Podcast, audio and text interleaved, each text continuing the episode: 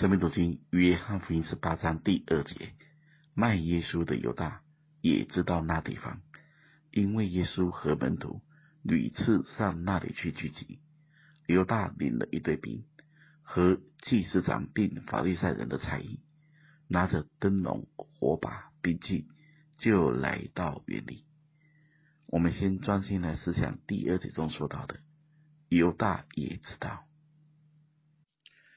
犹大熟悉主的脚踪，犹大知道主下一个脚踪会往哪里去，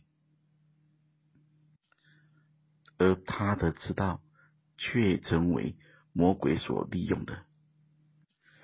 大家去思想，他毕竟跟了主三年多。也看过了无数的神迹奇事，听过主许多的讲道，他的确知道了许多人不知道的。他不止经历，他也参与在其中。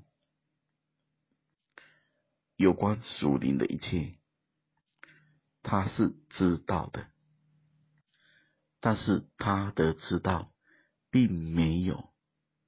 使他远离灭亡的道路。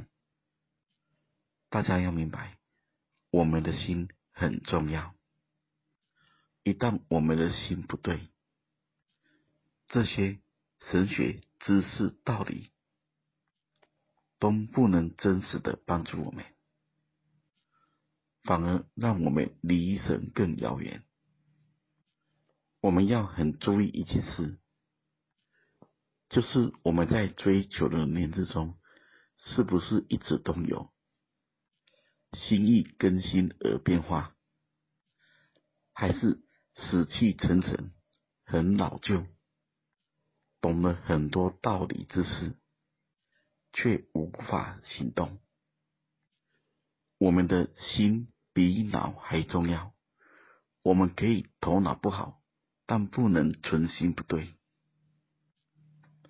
第二点，我们来思想第三节中说到的，犹大领了一队兵，和祭司长并法利赛人的差役，拿着灯笼、火把、兵器，就来到园里。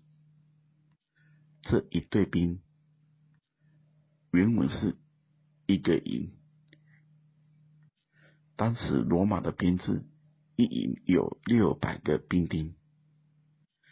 十二节中有千夫长，再加上圣殿中的差役，人数可能是好几百人。这就是世界的办法，世界靠的就是兵器，就是人多。